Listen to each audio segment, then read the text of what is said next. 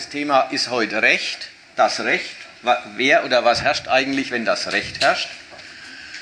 Und das ist die erste Hälfte von zwei Hälften. Und die zweite Hälfte ist am 7. Juli, wieder ein Donnerstag in vier Wochen, 7. Juli.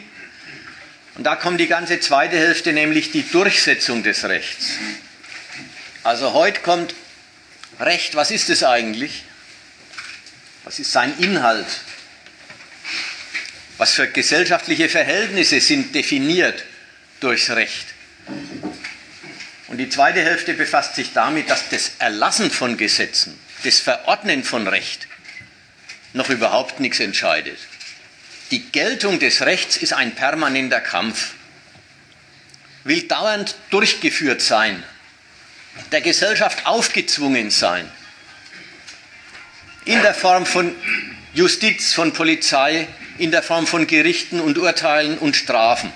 Und dieser ganze Komplex kommt in der zweiten Hälfte eben da am 7. Juli dran. Heute geht es jetzt erstmal los mit was Recht, was ist es eigentlich? Das Recht ist auch wieder mal so eine Sache, damit hat jeder zu tun. Jeder geht damit um. Jeder steht in rechtlichen Verhältnissen, schon wenn er früh ein Bein aus dem Bett streckt. Ja, in der Jura-Ausbildung gibt es die Scherze, äh, dass eben Studenten vom Dozenten vor die Frage gestellt werden, ein Mann geht mit dem Hund durch den Park, wie ist die Rechtslage? Ja, und der Witz ist, das ist eine Rechtslage. Das sind schon 10, 15 Gesetze im Spiel, die er einhalten oder übertreten kann. Da ist rechtlich einiges los. Jeder weiß, dass sein Alltag rechtlich geregelt ist, dass er das Recht übertritt, wenn er sich im Straßenverkehr bewegt oder wenn er seine Steuererklärung ausfüllt oder wenn er einen Versicherungsbetrug anmeldet. Jeder empfindet das Recht insofern auch immer wieder als Fessel. Er darf was nicht. Jeder rechtet praktisch ohne Ende darum, ob das Recht gerecht ist. Und wenn man sich noch die Freizeitbeschäftigungen unserer Gegenwart anschaut, dann ist sie ausgefüllt von Krimis. Gelesen im Fernsehen, im Kino. Und was ist das Thema? Immer ist das Thema Rechtsbruch und Heilung des Rechtsbruchs und die Polizei findet sie den Täter, kriegt der Verbrecher seine gerechte Strafe oder kommt er davon. Damit wird sich geistig mit großer Begeisterung und mit großem Interesse, das sind sozusagen die Abenteuer der modernen Welt, damit wird sich gern befasst. Eins passiert nicht. Die Frage sich stellen, was das eigentlich für menschliche Verhältnisse sind, die durchs Recht geregelt werden. Das kann man müssen hinzufügen oder es weglassen. Die durchs Recht geregelt werden müssen oder die durchs Recht geregelt werden. Das ist eigentlich nicht Thema. Jeder Bürger, jeder Herangewachsene, jeder Erwachsene in unserer Welt bewegt sich im Recht, mit ihm, kritisch zu ihm, Oft wird dieses und jenes Gesetz als ungerecht empfunden, manchmal als unnötig. Aber das Recht selbst,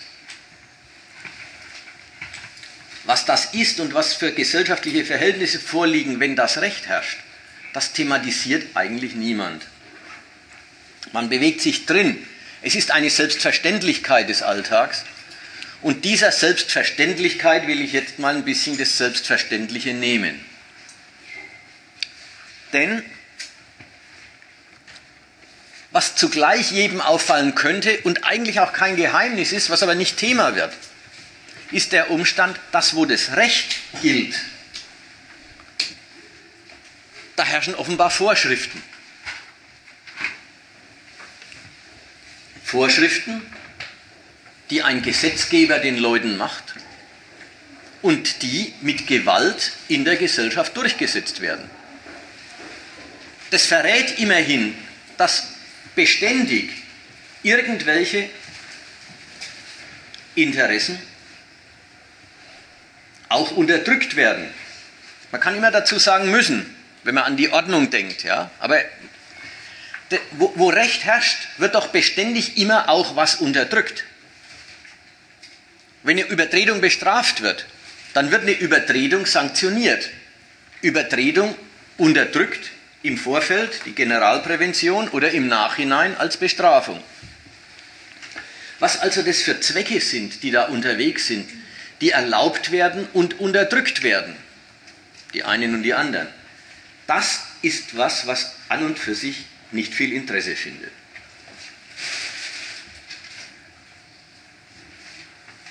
Stattdessen gibt es viel Lob fürs Recht. Das, Lob, das Recht gilt als große zivilisatorische Errungenschaft, das, manche sagen endlich, Frieden in die Gesellschaft gebracht hat. Das Recht befriedet die Gesellschaft. Es zwingt nämlich alle Bürger zur Gewaltlosigkeit durch die Gewalt, mit der die Obrigkeit das Recht zur Geltung bringt. Was ich machen will, ist, ich will mir jetzt ein paar Argumente dieses Lobs vornehmen und an, den Lob, an dem Lob zeigen, was es immerhin auch übers Recht schon verrät, und zeigen, dass gegen den guten Sinn des Rechts, den jeder mit dem Lob meint, auch der weniger gute Sinn des Rechts immer so ein bisschen mit durchscheint. Jetzt fangen wir mal an. Das erste grundsätzlichste Lob des Rechts ist, das steht in manchen Ländern in den Gerichtssälen über der, über der Richterbank drüber, das ist der Satz, vorm Gesetz sind alle gleich. Ja, in Italien hat man das über den Richterbänken und wenn man italienische Gerichtsfilme sieht, dann hat man diesen Satz drüber. Vorm Gesetz sind alle gleich. Ich will nicht sagen, dass das nicht stimmt. Genau das stimmt. So ist es. Vor Gesetz sind alle gleich. Und es hat eine erste Bedeutung. An die denken, die nicht dies loben. Die dies loben sagen, ah na, ich mache erst mal die erste Bedeutung. Die erste Bedeutung, die das Recht hat, wenn es heißt, vom Recht sind alle gleich, heißt, dem Recht müssen alle gehorchen alle schulden dem Recht Gehorsam. Die erste Bedeutung von vor dem Recht sind alle gleich heißt, in dieser Gesellschaft sind alle zum Gehorsam gegenüber den Regeln, gegen den Setzungen, gegenüber den Setzungen des Rechts verpflichtet. Man weiß und man hört schon raus, wenn die Leute sagen, das ist doch klasse, vor dem Gesetz sind alle gleich. Es ist ein impliziter Vergleich mit früheren Jahrhunderten wie überhaupt der Kapitalismus und die Demokratie und unsere ganze Staatsform immer am schönsten darüber gelobt wird, dass man sagt, es ist nicht mehr die Sklaverei von vor tausend Jahren. Ja, man merkt, was das für bemühte, mutwillige Versuche sind, die Sache gut zu finden. Wenn man sagt, ich schaue ich schau in Feudalismus, ich schaue in die Sklavenhaltergesellschaft. Und dann komme ich zu dem Schluss, in unserer Gesellschaft sind vor dem Gesetz alle gleich. Es gibt keine Sklaven mehr und Herren. Es gibt keine Privilegien des Adels mehr. Privilegium, ja, Vorrechte, sondern es gibt nur noch Rechte für alle. Alle müssen gehorchen, ja, und so ist es auch. Was die Obrigkeit ins Gesetz schreibt, und es sind, es ist ein Herrschaftsverhältnis. Es sind Setzungen, die ein obrigkeitlicher Wille beschließt und die damit, dass dieser Wille die beschließt, für den ganzen Rest der Menschheit verbindlich sind. Ein Wille setzt sich da über den ganzen Rest der Willen und sagt den anderen, was ihnen erlaubt und was ihnen verboten ist was sie dürfen und was sie nicht dürfen.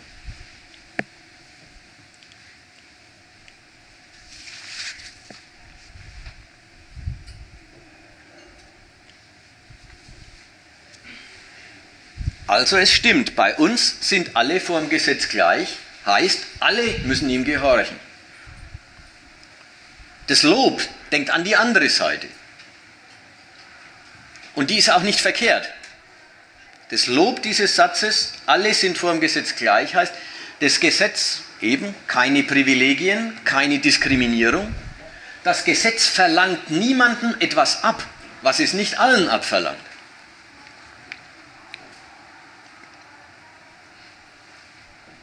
Keiner wird zu besonderen Diensten verpflichtet, keine, keiner kriegt besondere Verbote ausgesprochen, die nur für ihn gelten. Verbote und Erlaubnisse, wenn sie ausgesprochen werden durchs Recht, gelten für alle. Was einem verboten ist, ist allen verboten und umgekehrt. Und Gesetze, die in dem Ruch stehen, auf eine Person oder eine Firma zu zielen, stehen dann schon auch schnell in dem Ruch, Unrecht zu sein. Ja, in Italien gibt es Lex Berlusconi, ja, Berlusconi macht Gesetze, die eine Amnestie für politische Amtsträger beinhalten. Und da weiß jeder, das macht er, damit er selber nicht vom Gesetz erwischt wird. Und das hört, da hört jeder raus, na, das ist nicht in Ordnung. Ein Gesetz, das gar nicht für jeden gelten soll, sondern nur für einen, das ist kein Gesetz. Stimmt auch.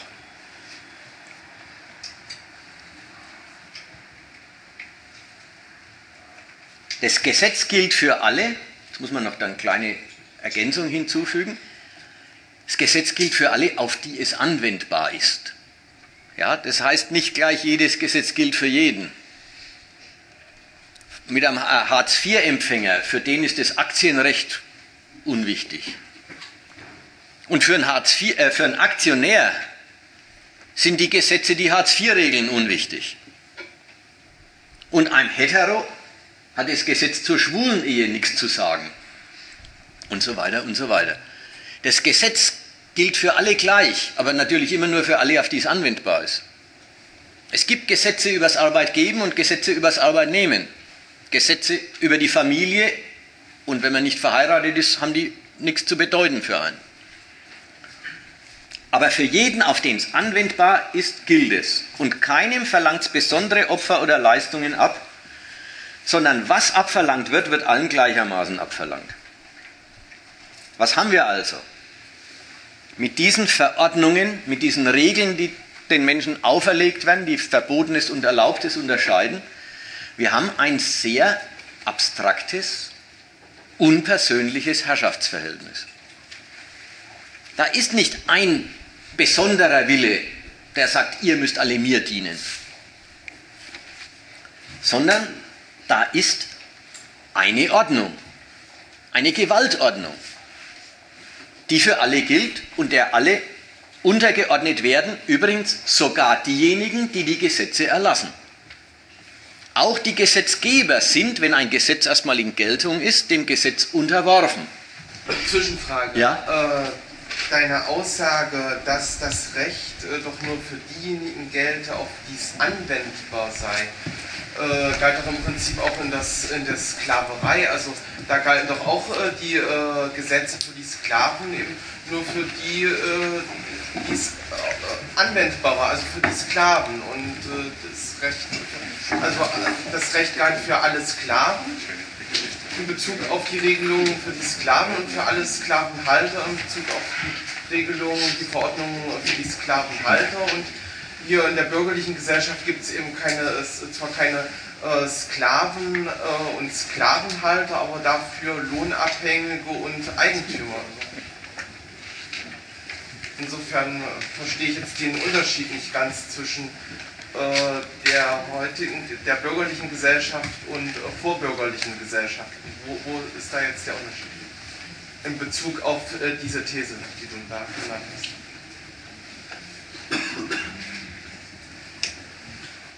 Der Unterschied, der Unterschied ist der, dass du in der Sklavenhaltergesellschaft oder im Feudalismus, da fällt ein Mensch unter eine Kategorie. Du bist Knecht, du bist Freier, du bist Unfreier, du kannst zum Adel. Der fällt unter die Kategorie und dann gelten standesgemäße Rechte. In der bürgerlichen Gesellschaft fällt der Mensch nicht unter eine Kategorie und dann gelten für die Kategorie Standesrechte, sondern, komme ich jetzt dann gleich dazu, für alle gilt, die Person ist frei und der Mensch ist berechtigt, Eigentum zu haben. Wie viel Eigentum er dann hat, da ist es recht zynisch und sagt, das ist sein Privatproblem. Aber von vorweg, vom Recht Eigentum zu haben, ist keiner ausgeschlossen. Das ist der Unterschied. Da gelten wirklich erstmal alle Gesetze für alle und die, An die Sache mit der Anwendbarkeit hat bloß die Bedeutung, ja, wenn du nicht Straßenbahn fährst, dann gelten die Pflichten des Straßenbahnfahrers für dich nicht. Also der Unterschied ist schon äh, ernst, der, der, der, ist schon ernst zu nehmen, der, ist, der löst sich nicht auf in, das kann doch jede Gesellschaft genauso machen. Nein, da gibt schon, das Recht wirklich allgemein ist, dass die Abstraktion, alle Bürger sind gleiche Bürger. Sie unterliegen gleichermaßen dem Recht, sie haben gleichermaßen Rechte. Das äh, ist, gilt schon, ist das eine Spezifik der bürgerlichen Gesellschaft.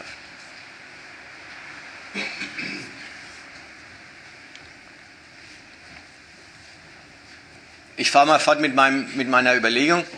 Sogar die Gesetzgeber sind dem Recht unterworfen. Auch sie müssen den Gesetzen gehorchen, die sie selbst erlassen. Allerdings für die Staatsmacht als solche gibt es schon einen bedeutenden Unterschied. Auch sie ist dem Recht unterworfen. Im Sinn von, alle Funktionsträger des Staates müssen sich in der Exekution ihrer Ämter an das Recht, an die rechtlichen Kompetenzen halten, die sie in ihrem Amt eben haben. Auch die Kanzlerin muss sich an die Gesetze halten. Nur, wenn den Interessen des Staates die Gesetze im Weg stehen, da müssen halt neue beschlossen werden. Wenn den Interessen der normalen Bürger die Gesetze im Weg stehen, dann muss auf die Interessen verzichtet werden. Der Unterschied existiert schon und der ist dadurch, dass die, dass die Regierenden in der Exekution ihrer Ämter dem Recht unterworfen sind, der Unterschied ist dadurch überhaupt nicht aufgelöst.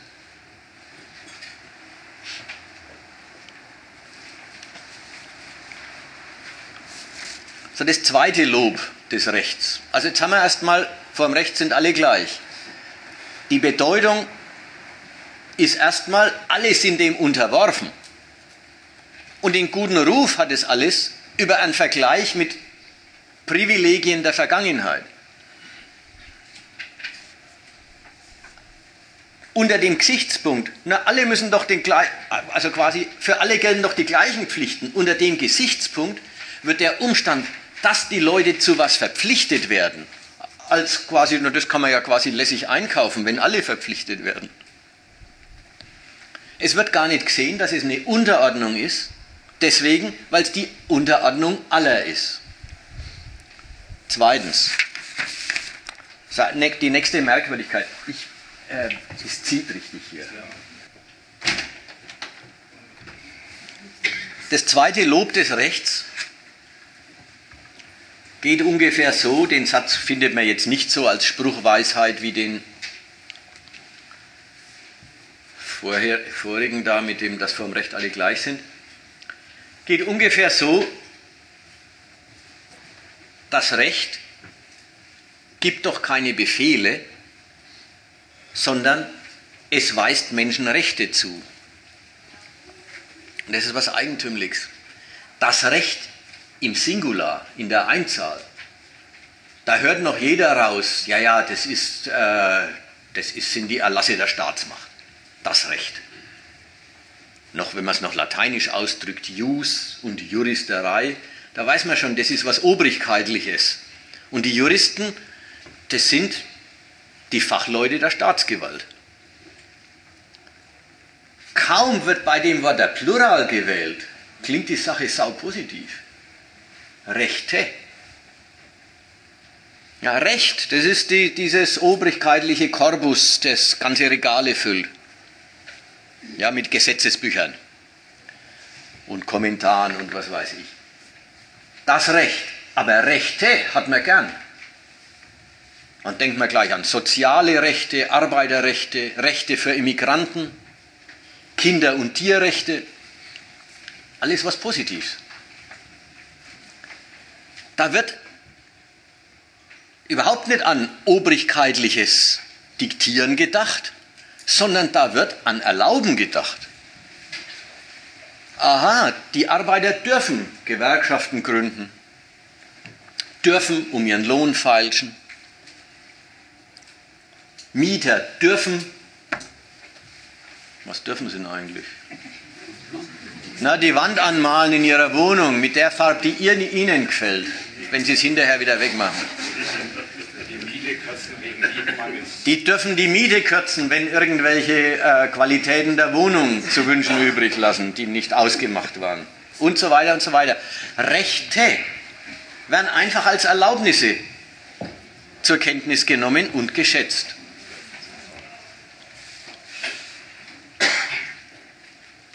Da werden, es bleiben ja obrig, obrigkeitliche Verfügungen, da werden die obrigkeitlichen Verfügungen werden als Besitzstand derer, die, den Recht, die dem Recht gehorchen müssen, aufgefasst. Ja, um Rechte wird gekämpft. Rechte muss man verteidigen. Ja, das ist, wie, das ist eine obrigkeitliche Verfügung als Besitzstand der Untertanen, also als Besitzstand der Regierten.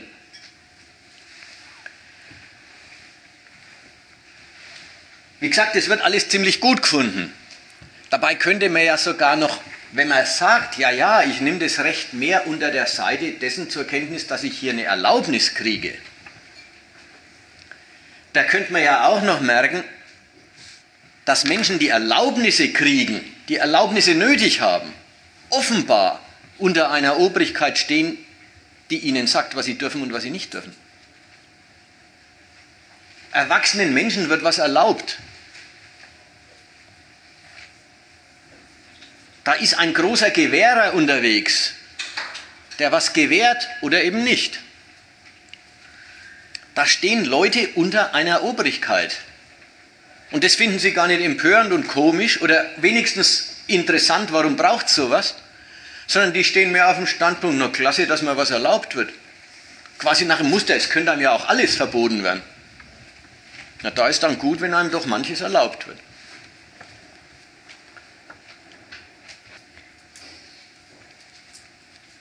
Aber halt man die Seite auch fest, es ist ja keine Un Unwahrheit, es wird ja was erlaubt. Das Recht ist kein Befehl. Bis auf wenige Ausnahmen, wie zum Beispiel den Gestellungsbefehl von Wehrpflichtigen.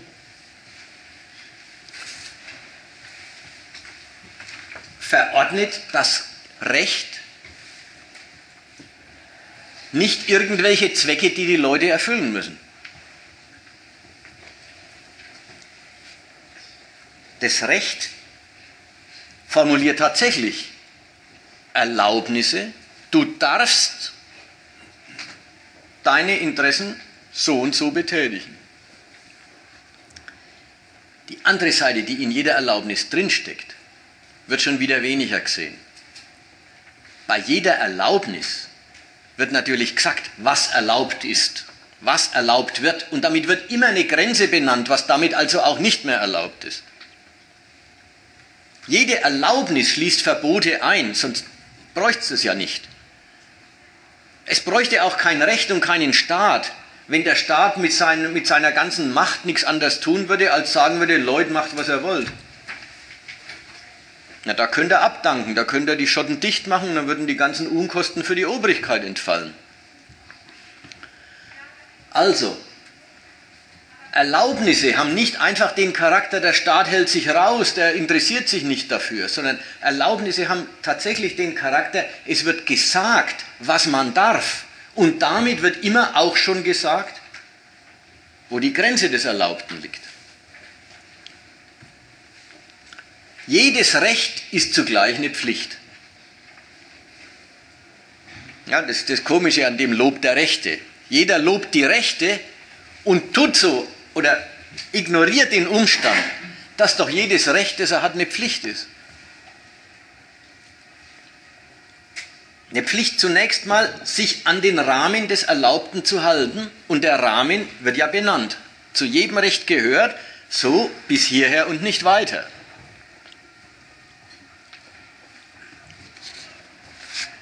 Insofern haben wir jetzt eine erste weitergehende Bestimmung zu der Kategorie Recht und zu den gesellschaftlichen Verhältnissen, auch zu den Beziehungen zwischen der Obrigkeit und den Regierten, die dann vorliegt, liegen die Beziehungen, wenn das Recht herrscht.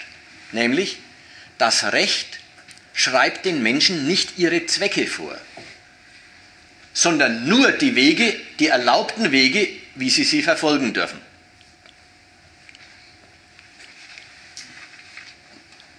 Mit der Definition von Erlaubnissen und ihren Grenzen werden die Bürger auf die vom Staat gewollten, für gut befundenen Wege der Betätigung ihrer Interessen festgelegt. Insofern ist auch wichtig, ist Recht die Sorte Aufsicht und Kontrolle der Menschen, die zur Freiheit dazugehört. Freiheit ist gar nichts anderes, als dass einem nicht ein Befehl erteilt wird, sondern dass einem bloß gesagt wird, in welchen Bahnen man seine Interessen verfolgen darf. Und frei sein ist auch gar nichts anderes, als seine Interessen so verfolgen, dass man nicht anstößt.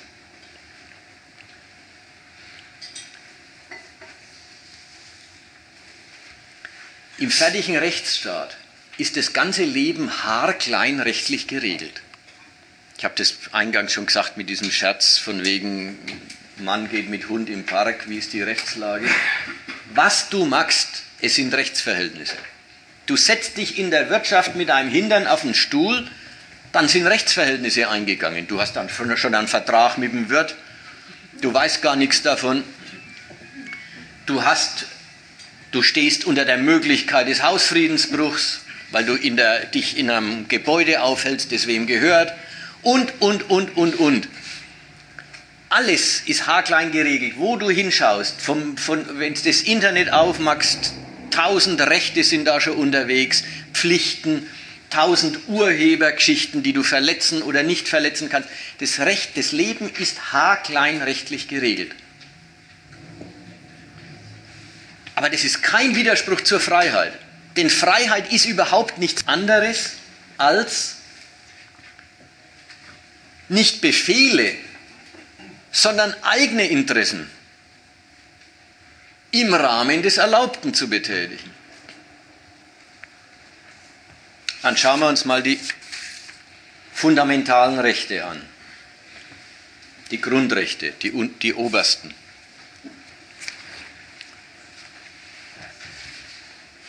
Auf denen dann die ganze weitere Rechtsordnung aufbaut.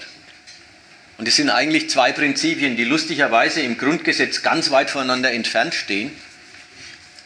Aber es macht nichts, es sind, das sind die beiden grundsätzlichen. Das erste Grundrecht ist eben die Freiheit. Die Freiheit der Person.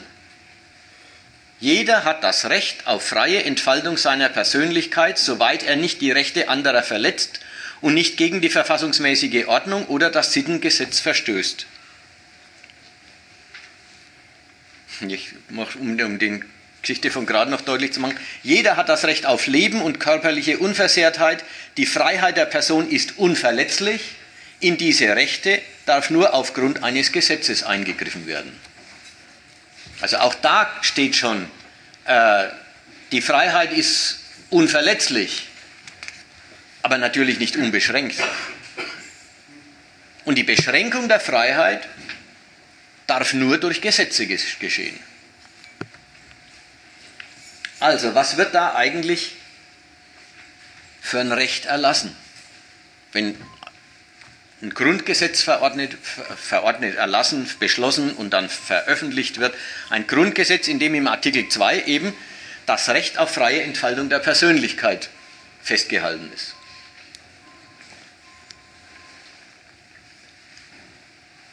Da wird erstmal von der, von der Staatsmacht jedem Bürger zugestanden, du darfst machen, was du willst. Soweit du nicht das Recht anderer zu machen, was sie wollen, verletzt. Oder das Grundgesetz oder das Sittengesetz.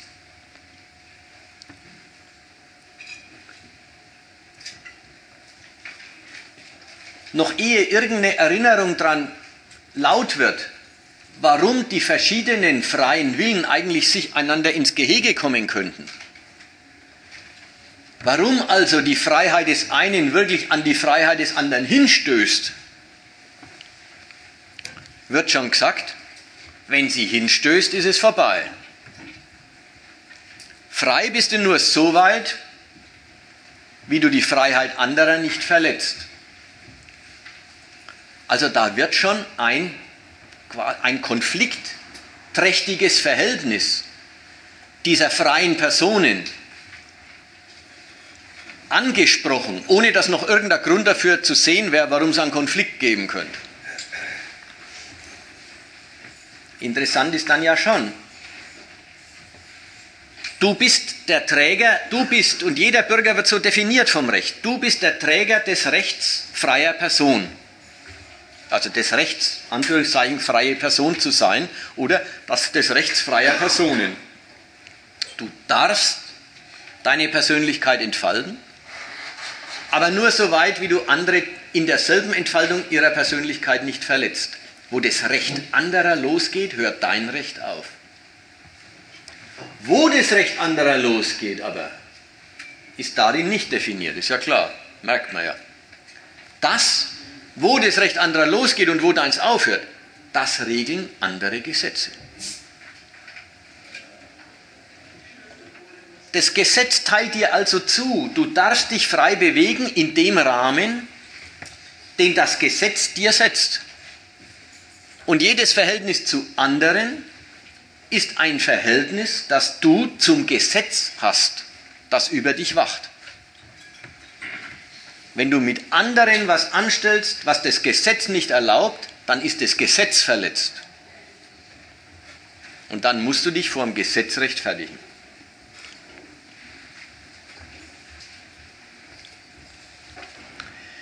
Jetzt ist es mit der freien Betätigung so eine Sache.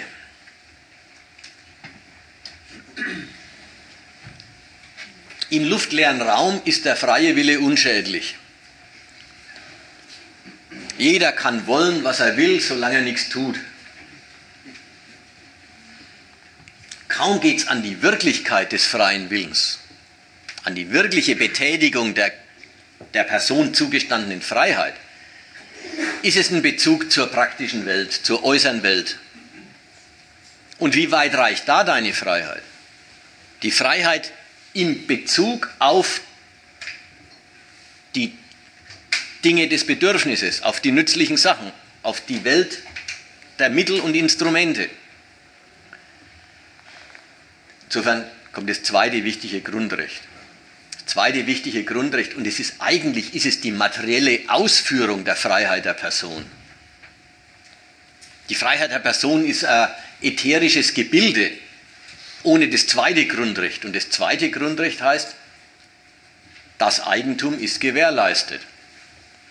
Das wird allerdings zuerst unter Nummer 14 angeführt und dazwischen gibt es die Religionsfreiheit und äh, auch meinen darf man. Aber egal, das Eigentum und das Erbrecht werden gewährleistet. Und das Eigentum ist eigentlich, da hat der Hegel recht mit seinem Zeug, der freie Wille braucht eine Sphäre seiner Betätigung. Und wenn schon das Recht des Individuums heißt, du darfst in deinem Interesse deinen Anliegen nachgehen, wie du willst, dann heißt die materielle Seite der Freiheit, du darfst verfügen über Dinge, sofern sie in dein Eigentum fallen. Es ist eine gewaltsame Definition der äußeren Welt als alles, was es gibt, gehört irgendwem. Und gehören hat die Bedeutung über das, dieses oder jenes oder irgendwas. darf nur der Wille verfügen, der sich der Eigentümer dieser Sache nennen kann. Der darf allerdings ausschließlich darüber verfügen. Nur er darf verfügen. Niemand darf das gebrauchen oder benutzen, außer demjenigen, dem es gehört, oder wenn der Besitzer es einem anderen genehmigt. Jetzt ist klar, das Ganze als Rechtsverhältnis verordnen, ist die Definition eines gesellschaftlichen, einer gesellschaftlichen Beziehung der Menschen zueinander. Denn als, als Recht, als Eigentumsrecht ist die Sache überhaupt nur interessant, wenn's, wenn das Recht über irgendwas, über Dinge der äußeren Welt verhängt wird, die nicht nur von mir, sondern auch von anderen gebraucht werden. Man stelle sich vor, irgendwas wird nur von mir gebraucht und es will auch bloß ich haben. Da brauche ich, brauch ich keinen staatlichen Eigentumsschutz dafür. Das will ja sowieso niemand. Oder ich bin ein mittelalterlicher Bauer und lebe in einer Einöde. Da verfüge ich auch frei nach meinem Willen über die Äcker und über die Ziegen, die ich da habe und was immer. Ja, solange kein anderer kommt und es will, kann man gar nicht sagen, dass es im gesellschaftlichen Sinn Eigentum ist. Es ist ja bloß äußere Natur und ich mache damit, was ich will. Und ein anderer menschlicher Wille ist dabei gar nicht im Spiel. Wenn also irgendwo Eigentum eine Rechtsform ist, dann reden wir nicht davon, dass der Mensch mit einem Ding allein ist, sondern dass der Mensch mitten in einer Gesellschaft, wo dieses Ding nicht nur von ihm, sondern auch von anderen gebraucht wird, das Recht zugesprochen kriegt, er darf mit ihm allein sein. Er darf mit ihm verfahren, wie wenn er allein auf der Welt wäre.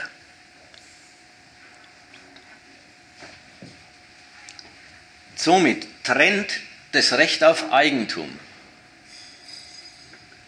das Bedürfnis von seinem Mittel. Ja? Das Recht auf Eigentum trennt das Bedürfnis von seinem Mittel, soll heißen, ein Bedürfnis habe ich wohl, das Mittel gehört aber wem anders. Einer hat Hunger und die Äpfel liegen in der Auslage, aber es gehört einem nicht. Einer braucht eine Wohnung, aber die gehört wem anders. Das Eigentum trennt Bedürfnis von seinem Mittel und es trennt die produktive Arbeit vom Verbrauch. Einer stellt was her, was er herstellt, gehört ihm und der, der es braucht, ist ein anderer und kriegt es nicht. Nicht, natürlich, es sei denn, er entschädigt den Eigentümer eigentumsmäßig für das Produkt, das der, für das Produkt oder das Ding, das der Eigentümer aufgibt und stellt ihn eigentumsmäßig gleich gut. Also er tauscht und gibt ihm Geld für sein Eigentum. Dadurch wird durch das Eigentumsrecht wird in der Gesellschaft aller Nutzen, alle Bedürfnisbefriedigung hinter das Verfügungsrecht zurückgesetzt. Alles Bedürfnis darf zum Zug kommen, aber nur, wenn es die Ansprüche, die aus dem Verfügungsrecht erwachsen, befriedigt. Sonst nicht. Und damit wird das Haben zu einem Zweck für sich. Damit wird das Erwerben von Verfügungsrechten, primitiv gesprochen und in die wirkliche Welt geschaut, das Erwerben von Geld wird zu einem selbstständigen Zweck. An und für sich hat man bloß Bedürfnisse. Aber wenn man Bedürfnisse bloß befriedigen kann dadurch, dass man Eigentümerrechte zufriedenstellt, muss man selber über Eigentum verfügen, muss man selber Eigentümerrechte erwerben. Und jetzt entsteht tatsächlich ein allgemeiner gesellschaftlicher Zweck. Nämlich jeder und alle müssen hinterm Geld her sein. Jeder und alle müssen sich Verfügungsrechte erwerben. Und alle Produktion, alle Herstellung nützlicher Dinge wird dadurch auch dem Zweck subsumiert, dem Zweck untergeordnet. Es muss dafür taugen, dass man damit Geld erwirbt. Nützliche Arbeiten, von denen es manches gäbe, wenn es kein Geld dafür gibt, unterbleiben sie. Man kennt es im Augenblick vor allen Dingen aus der Pflege. Krankenpflege, Altenpflege, Kinderbeaufsichtigung und vieles Felder. Nützliche Arbeiten gäbe es viel, aber wenn es kein Geld dafür gibt, tut sie auch keiner, weil es ist ja klar, in einer Welt des Eigentums muss man selber Eigentum erwerben, sonst kann man seine Bedürfnisse nicht befriedigen. Also die Bedürfnisse sind hinter das Eigentum zurückgesetzt und dadurch ist tatsächlich den Leuten ein allgemeiner Zweck oktroyiert. Wichtig, mein erster Satz hieß, das Geld schreibt keinem Menschen die Zwecke äh, das Recht. Das Recht schreibt keinem Menschen die Zwecke vor, war vorhin die Rede, sondern nur die Wege ihrer Betätigung. Die Zwecke dürfen die Menschen selber haben, aber die Wege der Betätigung werden vorgeschrieben. Jetzt lernen wir, dadurch, dass die Wege der Betätigung vorgeschrieben werden, nämlich ihr müsst euch als Eigentümer betätigen und fremdes Eigentum respektieren. Dadurch werden ihnen tatsächlich die Zwecke vorgeschrieben. Immer noch ist es kein Widerspruch zur Freiheit. Denn immer noch ist es so, dass der Materialismus der Leute nicht verboten, sondern in Anspruch genommen wird. Immer noch betätigt sich jeder, beteiligt sich jeder am Wirtschaftsleben. Natürlich nur aus eigenem Antrieb, weil er Geld braucht für seine Bedürfnisse. Aber dass alle nichts anderes als Geld im Sinn haben, dass Gelderwerb, Geld haben, Geld vermehren, Geld arbeiten lassen, dass das selbstständige Zwecke sind, das ist wirklich ein Produkt der Eigentumsordnung. Und insofern schreibt das Recht, das niemanden Befehle erteilt, sondern bloß die Wege der Verfolgung eigener Interessen vorschreibt, schreibt das Recht den Menschen dann doch die Interessen vor. Da merkt man das Recht. Das Recht hat nämlich noch den dritten guten Ruf. Es regelt die Konflikte der Bürger. Und zudem habe ich jetzt sozusagen was erreicht in den Überlegungen bis hierher. Das Recht regelt nicht die vorausgesetzten, ihm vorausgesetzten, ohne es existierenden äh, Konflikte der Bürger, sondern das Recht schafft durch die Setzung von Freiheit und Eigentum überhaupt den Stoff für lauter Konflikte. Es bringt lauter Gegensätze zwischen den Menschen in die Welt und die regelt es dann. Übrigens, die beseitigt es nicht, die befriedet es nicht, sondern sie regelt es. Sie, wer ist sie? Ist das Recht.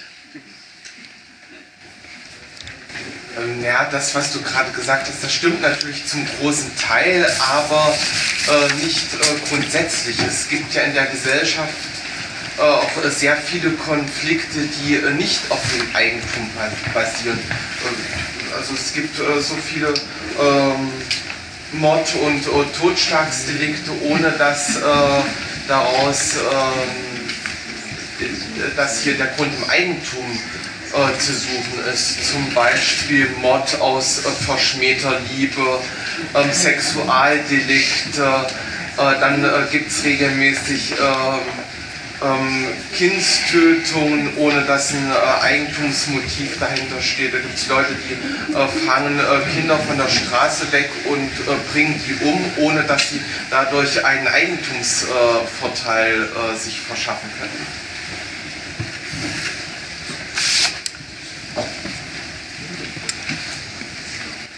Es, ähm, sagen wir mal so, wenn uns, was aber heute eigentlich gar nicht dran ist, Gründe für Verbrechen einfallen sollen, ne, dann fällt einem immer und so vernünftigerweise als erstes das Eigentum ein. Diebstahl, Raub, Mord aus Habsucht, also Erb, Erb, Erbfolgen beschleunigen und solche Sachen. Das mal erste, und ist ganz bestimmt der große Berg. Dann fallen uns ein Gewalttätigkeiten aus einem Verhältnis. Naja, das ist, ein, das ist ein seltener Fall. Aber immerhin auch die gibt. Lass, bleiben wir bei den großen Zahlen. Das zweite ist Gewalttätigkeiten aus den Verpflichtungen des rechtlich geregelten Geschlechterverhältnisses heraus. Gewalt in der Familie, Treue durchsetzen. Ja, das gibt es auch in, Außerehe, in Außerehelichen. Okay, was ist es dann? Dann sind es im Grund fast so etwas wie Eigentumsansprüche des Liebhabers auf die Geliebte. Du gehörst mir, du läufst nicht weg. Wenn, wenn du mir nicht gehörst, dann auch keinem anderen. Ja, was ist das? Das, das sind eigentumsähnliche Ansprüche, die auf andere Leute gerichtet ja, werden. Wir haben doch nicht durch die staatliche Gewalt in Kraft gesetzt. Naja, da müssen wir das nächste Mal drüber reden. Die werden durch die staatliche Gewalt ins Recht gesetzt zumindest. Die werden durch die staatliche Gewalt ja, natürlich, sind, äh, natürlich ist es, wenn, wenn, wenn Bürger dann Übergriffe machen, sind es Entgleisungen. Aber Entgleisungen von was? Ein Beispiel von ehelichen Pflichtenverhältnissen. Natürlich, wenn es außerehelich ist, ist es eine Entgleisung von einem Verhältnis, das eheähnliche, treue Ansprüche an den anderen richtet. Und, von, ja, und, und die mit Gewalt durchsetzt. Ich, ich wollte jetzt bloß das noch abgrenzen gegen das dritte Feld, gegen die Vollverrückten.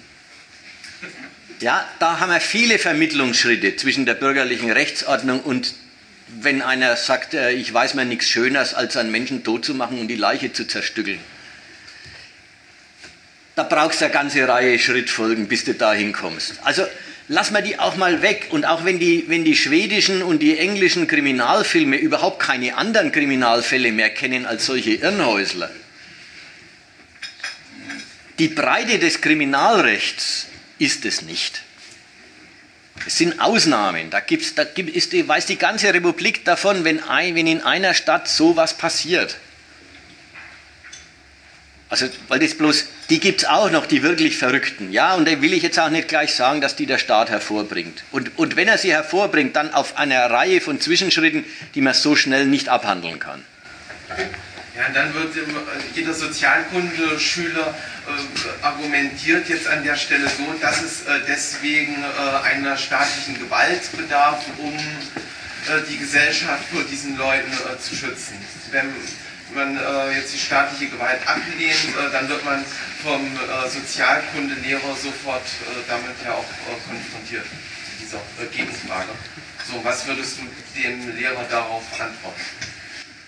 Ich würde ihm zum Beispiel gleich darauf antworten, das Recht schützt dich ja gar nicht davor. Das ist ja die andere Seite. Der, der Wirkung ist ja nur nicht zu verleugnen. Du meinst, die wird, alle, würden, alle würden Leichen zerstückeln wollen, aber weil es verboten ist, lassen sie es. dann, schau doch, mal die ganzen Todesurteile in den USA an. Äh, hat, hat, hat ein einziges Todesurteil in den USA jemals an, an, an anderen sogenannten Verbrecher oder Mörder davon abgehalten, das zu tun, als das Exemplarische dran? Na, na die, die es getan äh, haben, nicht. Und. Äh, das ist das, Schöne, das ist das Schöne an der Generalprävention. Wo sie, wo sie wirkt, weiß man ja nicht, dass sie wirkt. Aber, aber die Verteidiger der Idee erlauben sich zu, anzunehmen, dass es endlos viele Fälle gibt, die passiert wären, wenn es nicht sanktioniert worden wäre. Also. Besten. Das nächste wäre, der der eine hat einen anderen umgebracht und dann wird er vom Staat auch noch umgebracht. Jetzt sind zwei tot. Nicht bloß.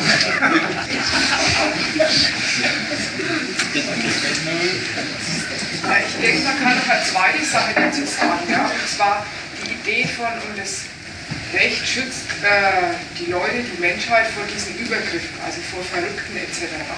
Da kann man sich schon eines dazu überlegen. Es ist ja jetzt gar nicht bloß behauptet worden, es gibt ein Recht für Übergriffe, sondern mit dem Eigentumsrecht und dem Freiheit, wo der Zweck der Leute, was Grundsäulen definiert ist, ist doch eine ganze Rechtsordnung auf der Gesellschaft. Also jede Einzelheit, angefangen von dem, wenn du in den Park gehst, wenn du in die Gaststätte gehst. Und das ist schon eine ziemlich systematische äh, Festlegung und rechtmäßige Beschreibung von allen Tatbeständen in der Gesellschaft. Und das wäre sehr eigentümlich, wenn das daraus rauskäme, dass es zufällige Verrückte oder zufällige Mischstimmigkeiten gibt. Das verweist schon darauf, wenn das ganze gesellschaftliche Leben rechtlich geregelt werden muss, dass da irgendwo ein systematischer Grund dahinter steckt. Und ein systematischer Grund ist nicht die Bosheit von manchen Leuten, die es am Ende auch noch gibt, sondern das verweist schon darauf, da muss es was Prinzipielles geben, was einen Gegensatz stiftet. Ja, und dann werden wir was Eigentum. Ja, und die Nützlichkeit des Eigentums, die weiß ja auch wieder jeder äh, zu begründen, da äh, weiß dann jeder darauf zu antworten. Ähm, ja, dass es ohne äh, eine äh, Eigentumsgarantie ohne das Rechtsinstitut äh, des Eigentums, äh, dass da gar keine Produktion äh, stattfinden würde, da es ja äh, eines Anreizsystems äh, bedürfe für die Menschen, äh, dass sie die, eine Arbeit, eine notwendige Arbeit zur, zur Herstellung der Güter verrichten. Ja, genau. Ja, die denken sich einfach, bloß um Bedürfnisse zu befriedigen, wird kein Mensch arbeiten. Die würden lieber verhungern, als Bedürfnisse zu befriedigen. Aber wenn es Geld dafür gibt, macht es jeder. Und dann darf es aber darüber nicht habgierig werden.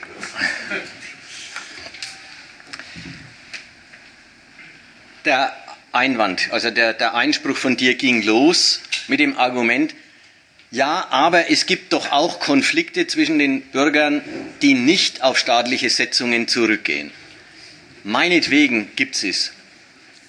Ja, das war jetzt ein großer äh, Ausflug in die Ecke. Wie, wie echt ist es eigentlich mit den quasi vom Staat unprovozierten Konflikten? Mit den Konflikten, die aus irgendwelchen menschlichen Neigungen hervorgehen und nicht aus der Ordnung des Eigentums. Da haben wir jetzt ein bisschen drüber geredet, aber gehen wir mal zur Hauptlinie zurück. Die, die, die diese Gesellschaft bestimmenden Konflikte, die wichtigen, die großen, die den Alltag auch der Rechtspflege ausmachen, die sind, die sind gegeben mit Freiheit und Eigentum. Und Es ist eine absurde Vorstellung zu sagen, den Staat, den gäbe es wegen den Ausnahmen.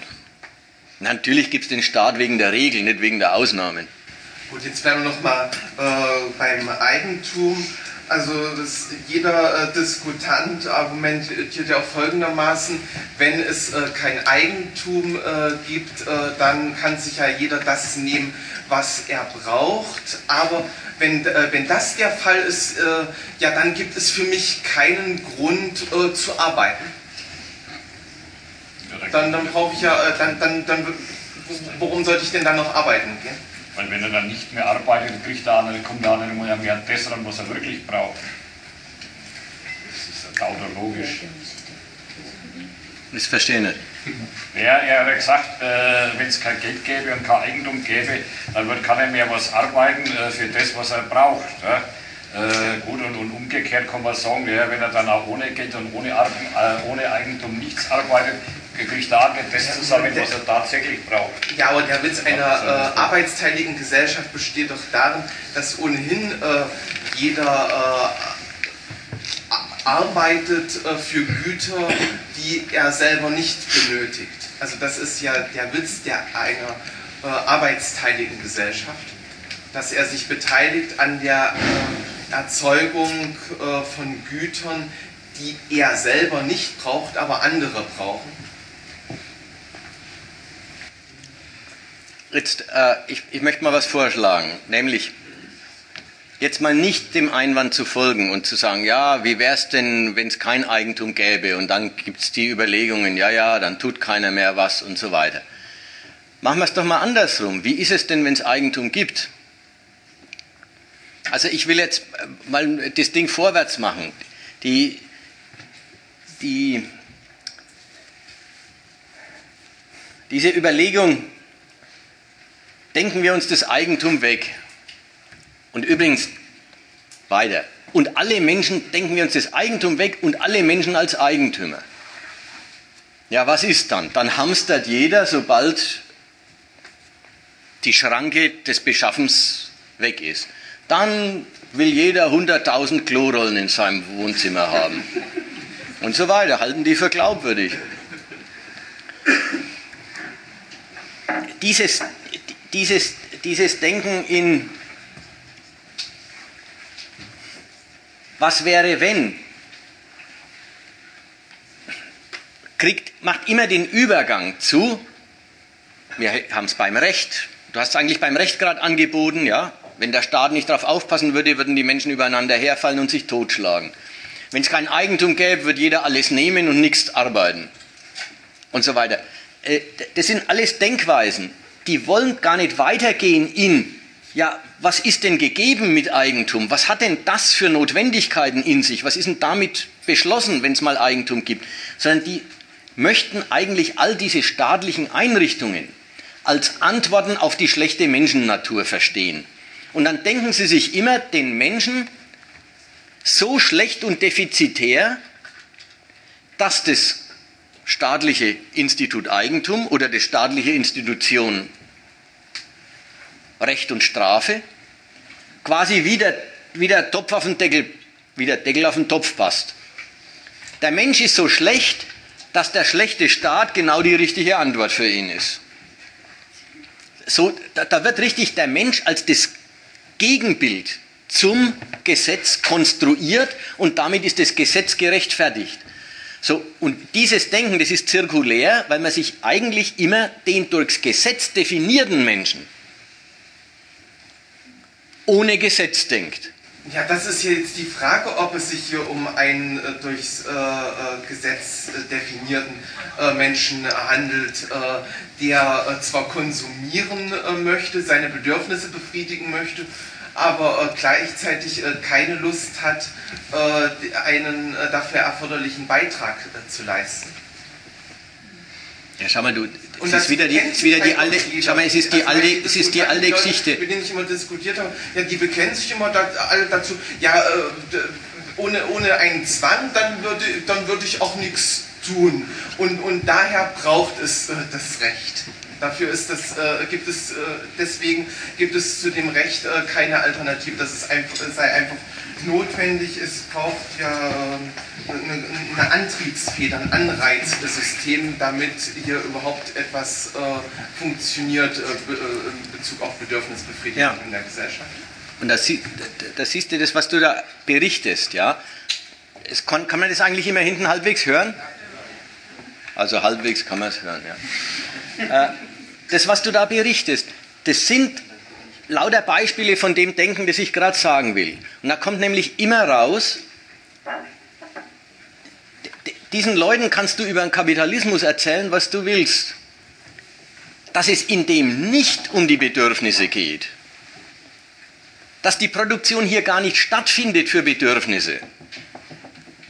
Hören die gar nicht raus. Das, das, das, das lassen die gar nicht gelten, weil sie sagen, wenn diese Zwänge weg wären, dann würde keiner was tun, also ist das, was die Zwänge leisten, das, dass die Leute das, Nötig, das Nötige für die Befriedigung gesellschaftlicher Bedürfnisse tun. So, jetzt ist der ganze Kapitalismus eine Einrichtung zur Befriedigung gesellschaftlicher Bedürfnisse. Das ist er aber gar nicht. Das kommt bloß davon, dass die Leute sich gar nicht damit befassen mögen, worum es denn eigentlich hier, sondern sie Sie nehmen sich, den, Sie nehmen sich irgendeine beliebige Kritik am Recht, am Eigentum her und sagen, wie ging es denn ohne? Und sind bei, wie ging es denn ohne bei, jetzt denke ich mich als habgieriges Individuum, das ich als Eigentümer ja bin. Aber eben nur als Eigentümer aber bin. nur als Eigentümer bin. Jetzt denke ich mich als habgieriges Individuum, das auch wieder je, alle nützlichen Dinge wie Hebel gesellschaftlicher Verfügungsmacht denkt. Wer will denn 100.000 Klorollen in seinem Wohnzimmer haben? Ja, wenn ich natürlich die Klorollen schon wieder als Tauschobjekte denke, mit denen ich mir dann was anderes beschaffen kann und so weiter, so, dann denke ich, dann denke ich den Gebrauchswert, das nützliche Ding ja schon gar nicht mehr als nützliches Ding, sondern als Träger gesellschaftlicher Verfügungsmacht. Ja, wenn ich da drauf scharf bin, da kann ich gar nicht genug Klorollen kriegen. Aber da merkt man, das ist das Absurde dieses Denkens.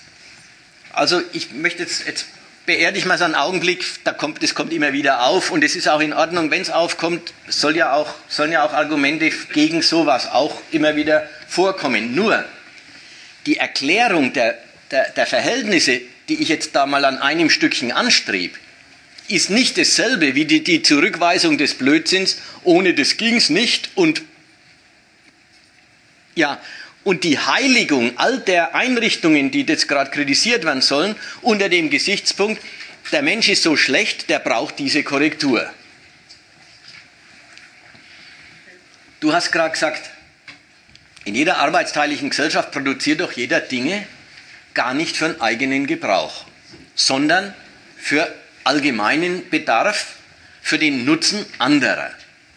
Ja? In der Eigentümergesellschaft wird diese Arbeitsteilung zu einer ganz eigentümlich antagonistischen Form der Kooperation. Da werden nämlich die Eigentümer, jeder darf nur darf über seins verfügen, ausschließend. Da werden die Eigentümer in ein Verhältnis zueinander gestellt. Sie werden aufeinander verwiesen, denn einer hat was, was der andere braucht und der andere hat was, was ein Dritter braucht. Jeder produziert also was, wenn wir jetzt mal ans Produzieren denken, was andere brauchen, aber keiner produziert, damit die Bedürfnisse der anderen befriedigt werden, sondern jeder produziert, was andere brauchen, allein zum eigenen Nutzen. Was bringt es ihm ein? Ihm bringt die Befriedigung fremden Bedürfnisses ein, dass der, der sein Bedürfnis befriedigen will mit meinem Gut, mir Eigentum übereignen muss. Ich also gesellschaftliche Verfügungsmacht erwerbe. Und in dieser antagonistischen Form der Kooperation, da ist das Bedürfnis des anderen seine Schwäche, die ich ausnutze. Nicht das Bedürfnis, dem ich, dem ich diene, dem ich nütze, sondern das Bedürfnis ist die Schwäche, die ich ausnutze. Bedürfnisse, die man nicht zurückweisen kann, wie Hunger, die machen den schwachen Tauschpartner aus. Stärke ist, wer es nicht nötig hat, jetzt und hier und sofort zu tauschen, weil er schon alles hat. Schwäche ist, schwach ist der, der was wirklich braucht. Der muss zahlen, was verlangt wird. Daran sieht man ja, dass nicht arbeitsteilig die Bedürfnisse des anderen äh, produziert wird, ja. weil sonst würden da nicht irgendwelche äh, Geschichten auf der Halde verkommen, obwohl genügend äh, Bedarf äh, danach vorhanden ist. Nein, die kriegen das nicht, obwohl sie Bedarf haben, weil sie halt das Geld nicht bezahlen können. Weil der Eigentumszweck viel wichtiger ist als die Bedürfnisbefriedigung und weil umgekehrt die Bedürfnisbefriedigung nur Mittel des Eigentumserwerbs ist. So, das ist jetzt abstrakt gesprochen. Das ist mit dem Eigentum, das ist das gesellschaftliche Verhältnis in dem Bereich, wo es um die Reproduktion der Gesellschaft geht, wo es um die Beschaffung dessen, wovon die Menschheit lebt, geht. Das ist das gesellschaftliche Verhältnis abstrakt. So richtig seine Produktivität entfaltet die Rechtskategorie Eigentum natürlich erst dort, wo nicht der eine Kartoffeln und der andere geschossene Rehe hat, ja, wie diese Robinsonaden, wie diese Geschichten aus der Urzeit alle gehen. Und der eine hat zu viel Rehe und der andere hat zu viel Kartoffeln und er sagt, da kriegst du meine Kartoffeln, krieg ich dein Reh. Und so haben sie das Tauschen entdeckt. Also wer Volkswirtschaftslehre in der Schule hat oder der, am Anfang der VWL, der kriegt erstmal solche Stories erzählt. Seine Produktivität entfaltet die Kategorie Eigentum dort, wo die einen die Arbeitsmittel besitzen die die anderen brauchen, um die notwendige Arbeit zu verrichten. Wo also die ganz, die, wirklich die Reproduktion der Gesellschaft, das Herstellen des Notwendigen,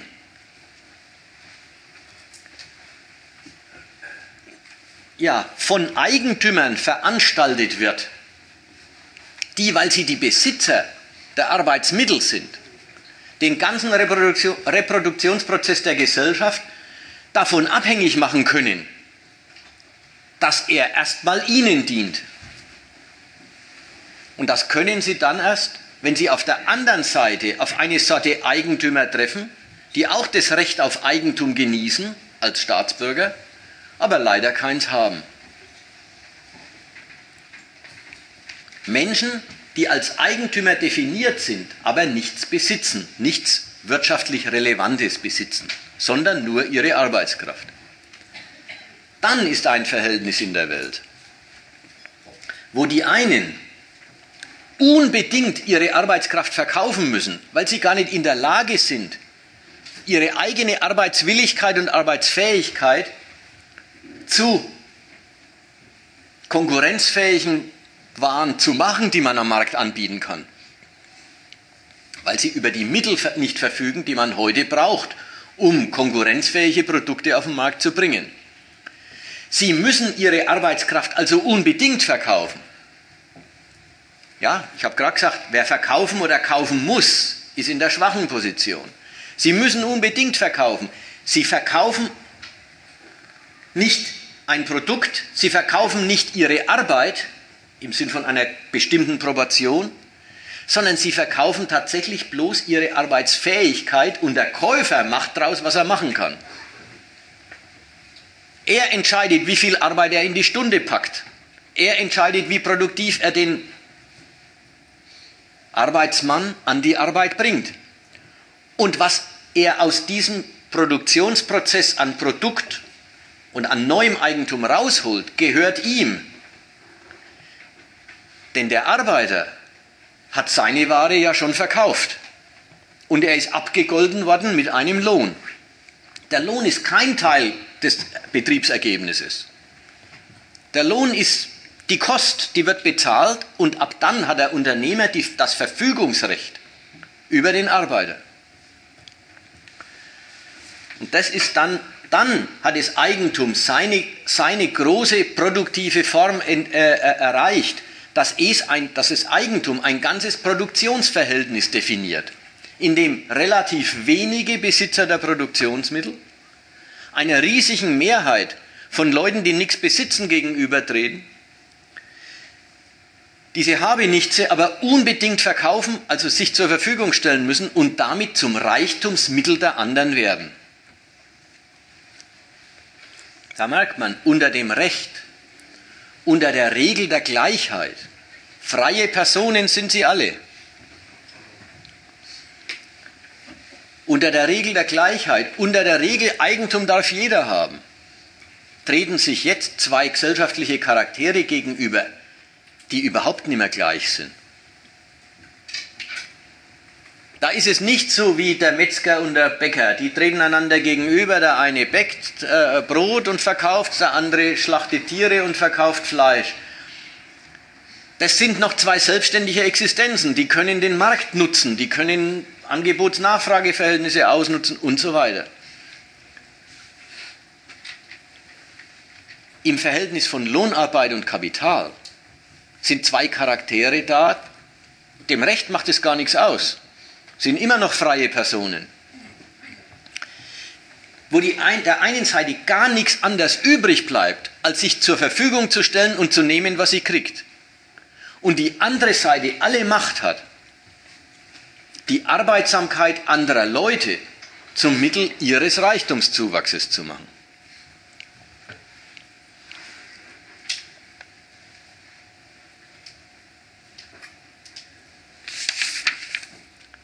Das gibt, sind wir beim Resümee, wenn ich es richtig sehe, jawohl.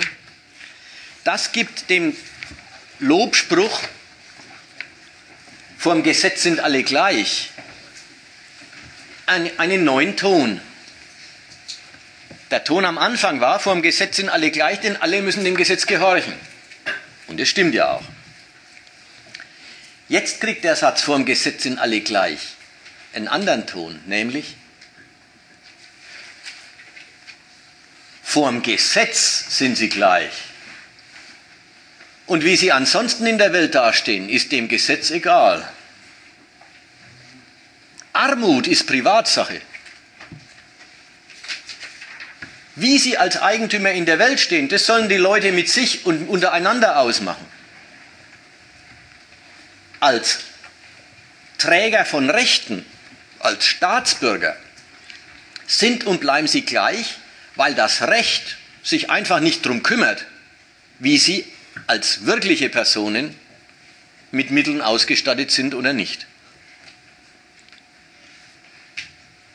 So kommt der Hohn zustande.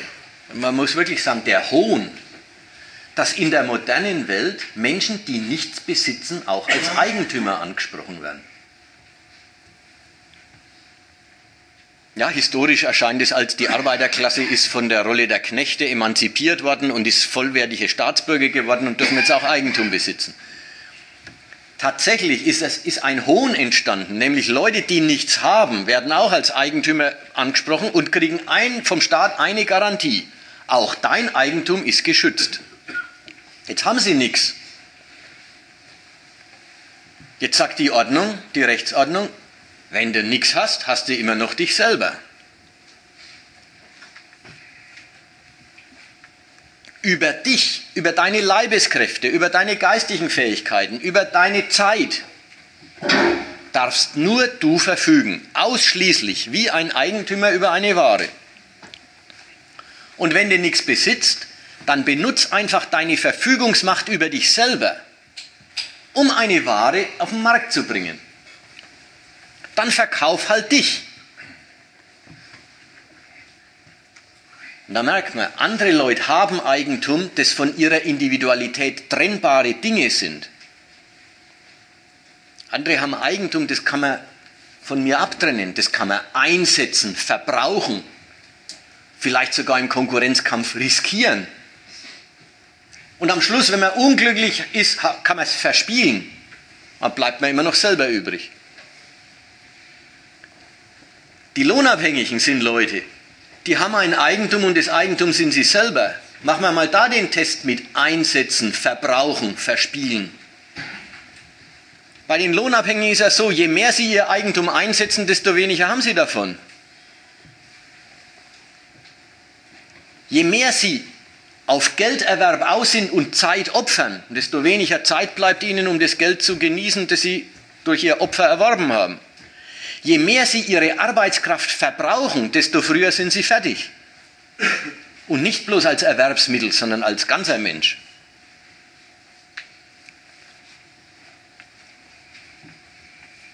Und als diese komische Figur genießt der Eigentümer seiner Arbeitskraft den Schutz des Rechts.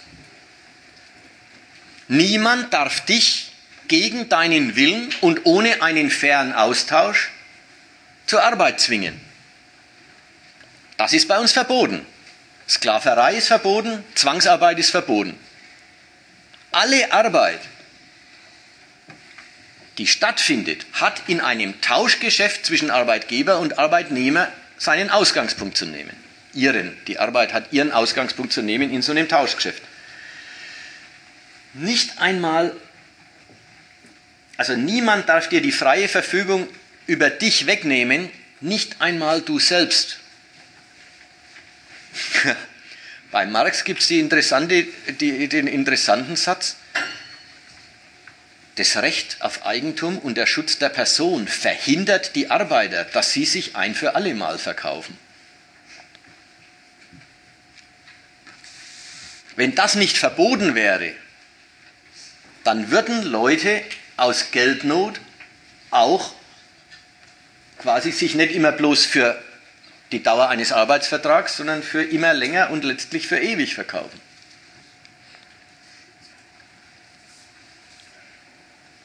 In dem Sinn übrigens muss man, kann man jetzt, ich ziehe es mal rein, weil es dazu passt, obwohl das Feld gar nicht ist. Wir sind ja jetzt im ganz Abstrakten des Rechts. Aber in diesem Sinn genießt das Eigentum derer, die nichts haben, nämlich ihr, eigene körperliche, ihr körperliches Dasein, genießt den Schutz des Rechts. Das ist in der Form des Gesundheitsschutzes am Arbeitsplatz. Der Unternehmer darf den Arbeitnehmer nicht schneller vernutzen, als das in dieser Gesellschaft durchschnittlich üblich ist. Es ist ein eine, ein Verstoß gegen das Eigentum des Lohnabhängigen, wenn er unter Arbeitsbedingungen gestellt wird, bei denen er schon mit 35 tot ist oder invalide. Nein, das gehört sich bei uns, dass er das bis ungefähr zur Rente aushält. Wenigstens. Wenigstens durchschnittlich. Einzelne halten es ja sowieso immer nicht aus. Aber wenigstens bis zur Rente, wenigstens durchschnittlich muss es ausgehalten werden. Und dann stehen die Unternehmer in der Pflicht, Arbeit so zu organisieren, dass die Vernutzung der Arbeitskräfte halt über die Zeit hingezogen ist und nicht so schnell stattfindet, dass sie schon eben nach dem halben Arbeitsleben schon krank oder tot sind. Und wenn dann doch aus der Natur eines bestimmten Arbeitsprozesses heraus, sagen wir mal Lackiererei in der Autoindustrie oder Bergleute. Der gesundheitliche Ruin einfach ein, ein unmittelbarer Bestandteil der Arbeit ist. Maurer in gewissem Maß. Dann, sagt der Staat, muss auch dieser Verkauf, dieser übermäßige Verkauf von Arbeitskraft durch irgendwelche Lohnbestandteile entgolden werden. Dann gibt es einen Lohnzuschlag wegen gefährlicher Arbeit oder einen Lohnzuschlag wegen gesundheitsschädlicher Arbeit. Die Leute sind hinterher auch tot. Ne? Das ändert sich nicht, aber sie kriegen auch irgendwie auf den Euro 30 Cent obendrauf. Also in dem Sinn, da merkt man, was für zynische, für zynische Seiten das Wort Schutz des Eigentums kriegt, wenn das Eigentum der Mensch selber ist.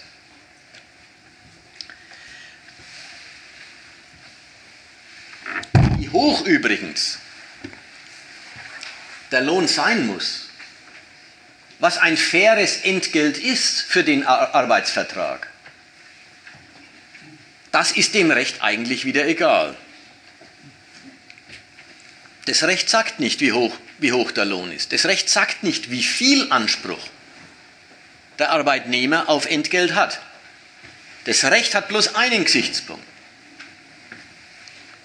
Das Arbeitsverhältnis muss auf freiem Austausch beruhen.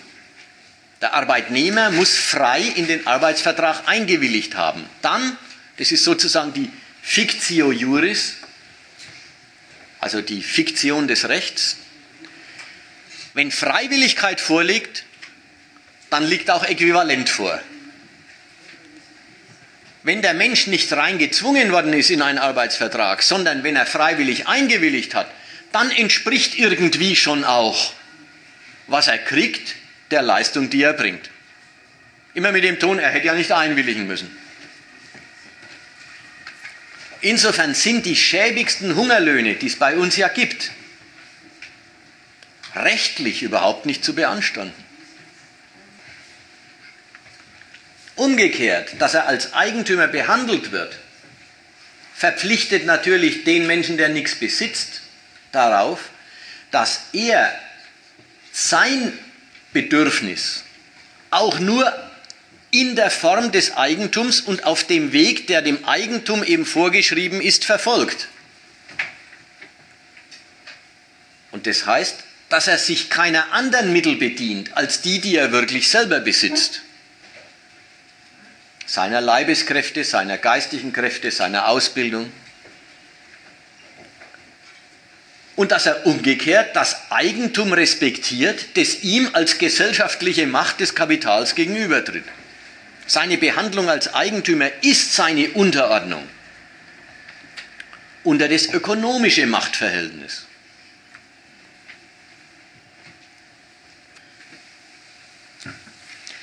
Da haben wir eine Antwort auf die Frage, was herrscht, wer oder was herrscht eigentlich, wenn das Recht herrscht?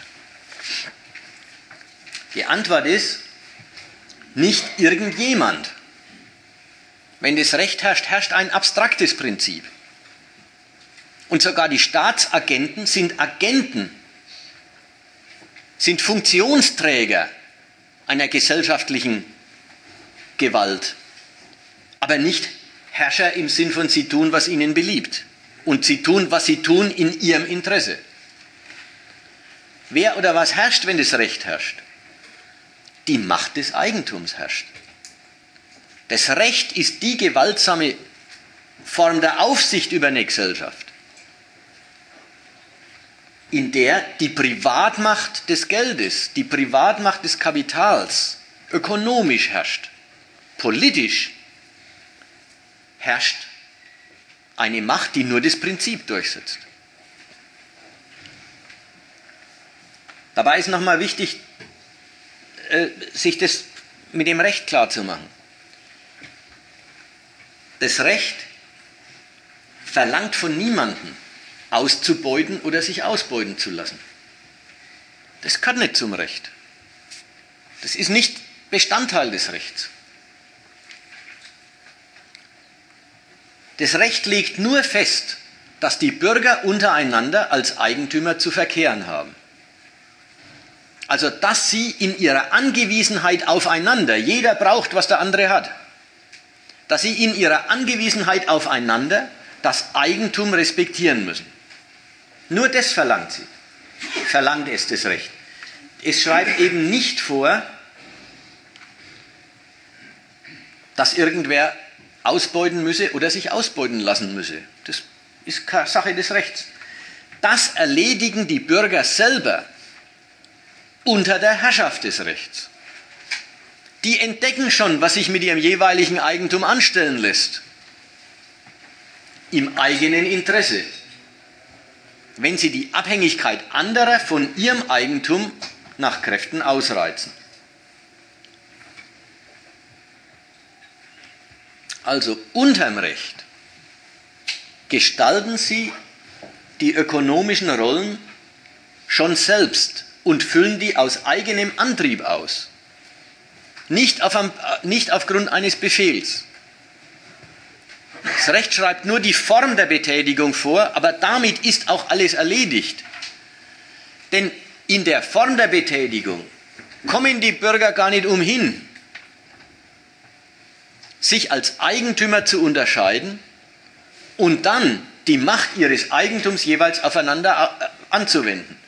Aus eigenem Antrieb, aus eigener Vorteilssuche sind sie dann Lohnarbeiter und Kapitalist.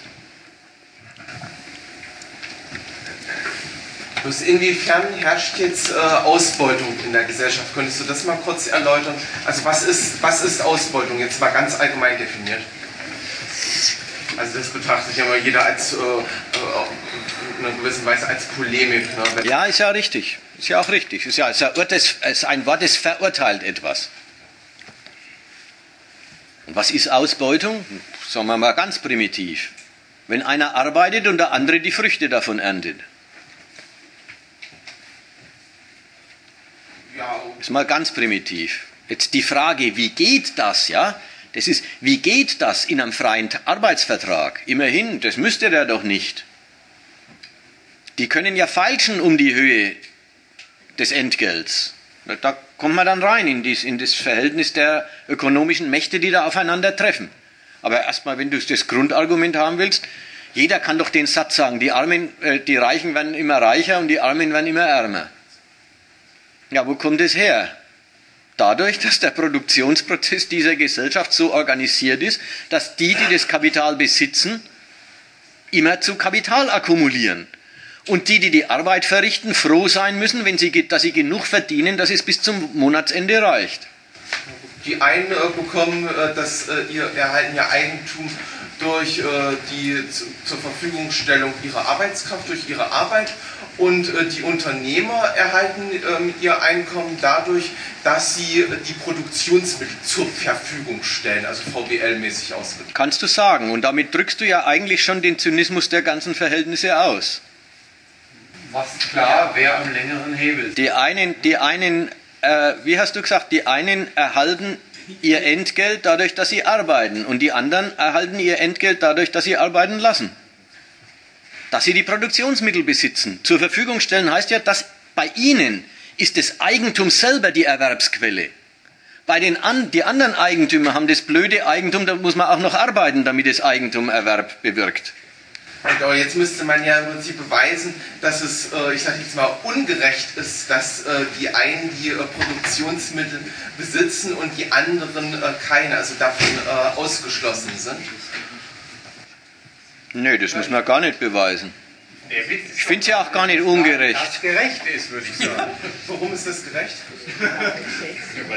gerecht als dem Recht entsprechend. Nach den Prinzipien unserer Ordnung ist es ist es dem Recht entsprechend. Was ist denn da ungerecht dran? Es ist halt die Gerechtigkeit dieser Ordnung.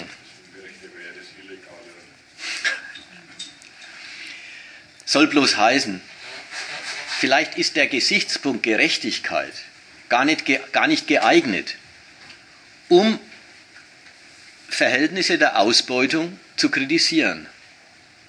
Man muss halt sagen, willst du gern ausgebeutet werden? Findest du das gut? Das soll halt jemand sagen, ja oder nein. Das ist aber eine andere Frage, als findest du Ausbeutung ungerecht? Weil das Ungerecht hat immer den Maßstab, es widerspricht dem Sinn der Ordnung. Ja, ungerecht hat immer den, es widerspricht der Fairness, der Fairness, die doch eigentlich gelten müsste. Ja, jetzt, es gibt doch hier eine Fairness. Die Fairness hier heißt nichts ohne Einwilligung der Gegenpartei. Das ist die Fairness unserer Ordnung. Aber ein Arbeitsvertrag kann man den als fair bezeichnen, wenn der eine, eine zur Befriedigung seiner Grundbedürfnisse, das Wohnen, das Kleiden, das Bewegen können, das sich ernähren können, unbedingt darauf angewiesen ist, zu einem Abschluss zu kommen, während der andere von einem Abschluss äh, vielleicht einen Komfort hat oder einen äh, äh, Luxus sich leisten kann, nachdem all diese Grundbedürfnisse auf seiner Seite längst erfüllt sind. Sagen, wie kann es da zu einem fairen Abschluss kommen? Muss nicht das Recht äh, berücksichtigen, dass der eine dazu genötigt wird, durch seine Mängelerscheinungen zum Abschluss zu kommen. Während der andere sagen könnte, ja, wenn es nicht passt, äh, habe ich im Prinzip auch Zugewinn, aber nicht auf Grundbedürfnisse. Ja, du drückst, du drückst die Machtverhältnisse in dem Tausch, in, diesem, in dieser Sorte Austausch aus. Und klar, da treten ungleiche, ungleiche Eigentümer ins Verhältnis, ohne jeden Zweifel. Aber die Gerechtigkeit des Eigentums, die Gerechtigkeit der Ordnung, die Freiheit und Eigentum gewährleistet, sieht darin nichts Ungerechtes. Übrigens, es ist ganz lustig. Aber dann dreht sich wieder um und dann kommen wir in ein ganz anderes Eck. Die Staatsmacht selber, dann nämlich, wenn die Arbeiterschaft so darbt und herunterkommt, dass sie nichts mehr taugt, als Soldaten, als Staatsbürger, als Steuerzahler, aber auch vielleicht als Familien, dann kommt die Staatsmacht irgendwann mal drauf, irgendwas muss man tun. Es ist in der Geschichte so passiert, auch weil es Kämpfe gegeben hat. Irgendwas, irgendwas muss man tun, dass die auch leben können von ihrer Einkommensquelle. Und dann hat man zum Beispiel gesagt, ihr dürft Gewerkschaften gründen. War auch ein Recht, ja. Jetzt sagt die Obrigkeit, okay, das wird genehmigt. Ihr dürft Gewerkschaften gründen und das ist eigentlich schon ein Bruch des Monopolverbots. Ja, eigentlich ist es schon, äh, man darf doch eigentlich die, die Anbietermacht nicht poolen. Und wenn es die großen Energiekonzerne tun, ne, dann gibt es Rumoren, ob das in Ordnung geht, wenn die ihre An Anbietermacht poolen und äh, ja quasi nicht erlauben, dass jemand sie unterbietet. Also das verhindern, dass sie sich wechselseitig unterbieten. Dann kommt die Monopolkommission oder die Wettbewerbsbehörde und prüft da was. Dass es überhaupt Gewerkschaften gibt, ist ein kleiner Bruch des Monopolverbots, den der Staat an der Stelle genehmigt hat, weil er eingesehen hat, wenn er das verbietet, verhungern sie alle. Also da wird, da wird, da sieht die Obrigkeit eine Notwendigkeit, eine materielle Notwendigkeit ein und verändert auch das Recht an der Stelle. Er lässt was Neues, damit nicht, damit quasi die, das Wachstum des Kapitals aufhört. Ganz im Gegenteil. Damit die Basis des Kapitalwachstums auf Dauer erhalten bleibt, muss man tatsächlich gewisse Konzessionen an die Arbeiterschaft machen. Also so gibt es dann schon, aber das ist immer äh, ist, das eigentlich nicht der Fairness-Gedanke, sondern an Fairness wird oder der Gesichtspunkt der Fairness wird reingebracht, wenn ein staatliches Funktionserfordernis die können ihre Kinder nicht mehr ernähren, die, die Kinder gehen nicht mehr auf die Schulen, sondern die Kinder gehen alle selber arbeiten. Die nächste Generation taugt nichts mehr. Ja, wenn das zu weit führt, dann, wir haben das hier so was ähnliches mit PISA und äh, die Kinder lernen nichts mehr, wir müssen was tun dafür, dass in den Schulen wieder mehr äh, gelernt wird, dass die Kinder wieder mehr Lernchancen kriegen. Bei uns jetzt nicht, dass man es gleich über den Lohn ändert, sondern über, man muss die Kinder den Elternhäusern entziehen und möglichst den ganzen Tag in den Schulen halten. Mindestlohn ist, Mindestlohn ist auch sowas, ja. Aber nochmal zurück. Der Hammer hier ist, dass die Gerechtigkeit unserer Welt die Gerechtigkeit des Eigentums ist. Du darfst mit dem, was dir gehört, wuchern. Und was dem Einzelnen gehört, das ist sein Problem. Felix will was sagen. Ja, ich glaube, das Wort Ausbeutung, da ist eine gewisse Falle drin. Weil da denkt man sich, ja, Ausbeutung, das findet eben dann statt, wenn sich zwei Parteien gegenübertreten, die nicht quasi gleichberechtigt sind, nicht gleichmächtig sind. Und dann muss die eine, dann muss die eine was erdulden, was sie eigentlich wenn es fair zuginge, gar nicht erdulden müsste. Das waren ja auch dann deine Ausführungen mit, ja, der Arbeiter, der muss ja, der wird ja quasi mit seiner täglichen Not erpresst, das stimmt schon.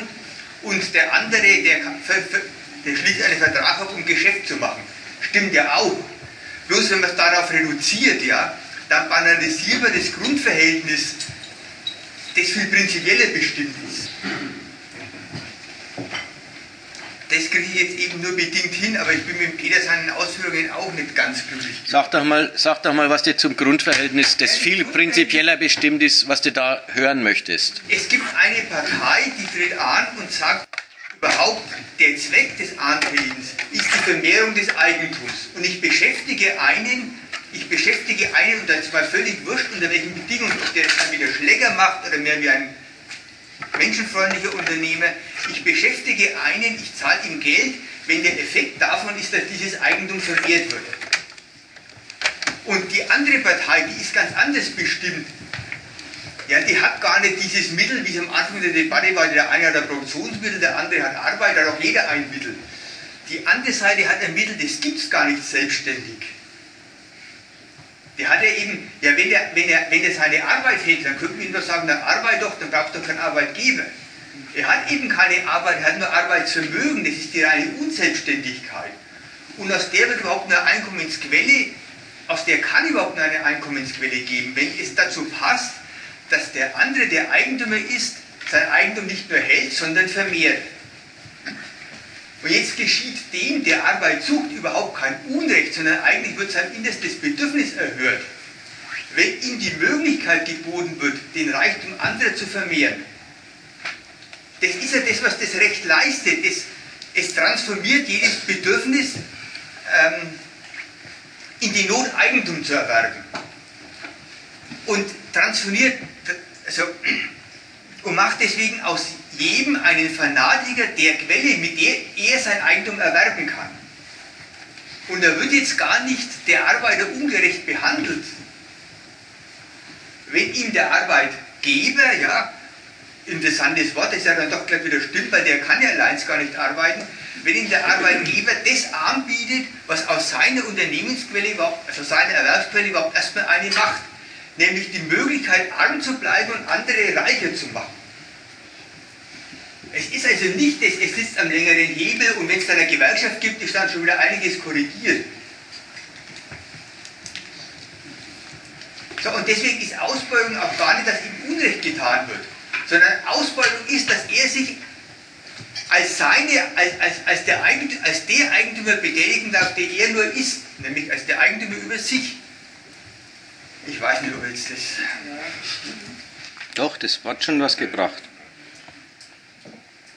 Du grenzt es jetzt ab gegen, dass man es äh, so arg quasi plausibel macht an ungleichen Machtverhältnissen am Markt. Ungleichen, ungleichen Machtverhältnissen am Arbeitsmarkt. Der eine muss unbedingt verkaufen, der andere kann warten. Ja, so haben wir geredet. Ist ja auch so. Nur der Felix sagt, in diesen ungleichen Machtverhältnissen am Markt steckt was Grundsätzlicheres als ungleiche Machtverhältnisse am Markt. Nämlich, dass das Eigentum dessen, der dann Lohnarbeiter wird, dass das Eigentum, von dem eben Arbeitsvermögen, das sich gar nicht verwirklichen kann, das aus sich heraus gar nicht sich betätigen kann. Dieses Arbeitsvermögen kann überhaupt nur zur Erwerbsquelle werden, wenn ein anderer sie benutzen mag. Natürlich wofür? Für, den, für die Vermehrung seines Eigentums. Insofern ist es nicht eine Ungerechtigkeit gegen das Tauschverhältnis, sondern es ist in der Natur des Tauschverhältnisses selber drin, dieses Tauschverhältnisses, dass der Arbeiter seine, sein Eigentum nutzt, nämlich Lohn erwirbt, indem er sich zur Verfügung stellt für die Bereicherung anderer. Das will der auch tatsächlich. Und die andere Seite tut ihm kein Unrecht, denn sie, sie macht ihm sein Eigentum zur Geldquelle, die es an und für sich gar nicht ist. Denn er kann ja seine Arbeit gar nicht selber, seine Arbeitsfähigkeit gar nicht selber verwirklichen, gar nicht selber was damit anstellen. So, deswegen äh, argumentierst du, das ist fundamentaler und in der Form des Rechts, in der Form der gleichen Eigentümer, die einander gegenübertreten, kommt dieser ganz und gar ungleiche ökonomische Inhalt zur Geltung und betätigt sich der. Und er zeigt sich so, eine, so ein bisschen in den ungleichen Machtverhältnissen am Markt. Aber was da drin steckt, ist ein fundamentalerer Stoff als bloß die ungleichen Angebots- und Nachfrageverhältnisse am Markt. So, das war da Rede, das finde ich auch richtig. Ja. Das, Landläufige von, vom Begriff der Ausbeutung heißt dann immer, dass es von der Lohnhöhe abhängt. Also wenn der Mindestlohn erreicht worden ist oder wenn, er, wenn ein guter Lohn bezahlt wird, dann wäre es keine Ausbeutung mehr. Ja. Und dann wäre das praktisch erfüllt, dass ein gerechter Lohn für ein gerechtes Tagwerk bezahlt wird. Also das ist doch das so, was so allgemein üblich ja. gesprochen wird. Dabei ist der Umstand, dass aus dem Eigentum des Arbeitgebers mehr wird, die Voraussetzung des ganzen, des ganzen Vertrags. Das ganze Verhältnis der Arbeit kommt gar nicht zustande, wenn es dazu nicht taugt. Und eigentlich ist das, glaube ich, die Frage aufkommen kann, was ist eigentlich Ausbeutung? beim Sachverhalt, den doch jeder kennt. Es ist ja gar kein Geheimwissen der Marxisten, dass ein Unternehmer nur jemanden einstellt, wenn er ihm sein Eigentum vermehrt. Das weiß auch der, der eingestellt wird, das weiß auch der Unternehmer. Dass da überhaupt dann die Frage aufkommt, was ist denn eigentlich Ausbeutung? Ja, das ist eigentlich für sich schon ein Hinweis, wie sehr das Recht, das, das, naja, das alles verdreht, wie sehr das Recht den Willen auch der Ausgebeuteten, der darin verwandelt, angestellt zu werden, ja, sodass das, dass sie ausgebeutet werden, wie eine Dienstleistung erscheint. Und am Schluss jeder sagt, wann darf ich eigentlich dazu Ausbeutung sagen? Und eigentlich dann nur meint, man darf Ausbeutung sagen, wenn dann irgendein Arbeitsvertrag verweigert wird oder wenn eben der Betriebsrat nicht gewählt werden darf, wenn wirklich ein Verstoß gegen das Recht vorliegt. Dabei ist, die, ist Ausbeutung die von jedem gekannte Normalität. Also, das Wort Ausbeutung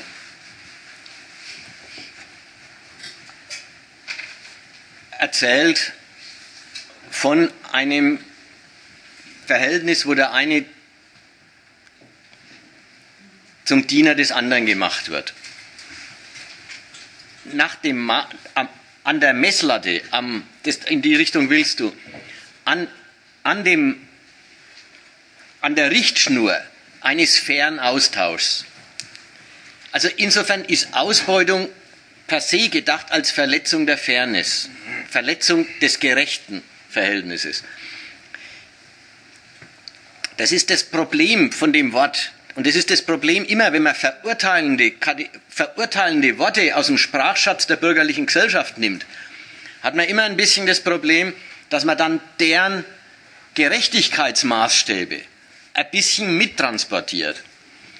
Das, gegen das wendet sich der Felix. Ja? Also, Ausbeutung ist, jetzt gibt es halt von Marx das Wort mit der Ausbeutung und wir benutzen es auch andauernd und jetzt heißt Ausbeutung halt, die einen sind das Mittel der Bereicherung der anderen. Das ist jetzt unser Ton.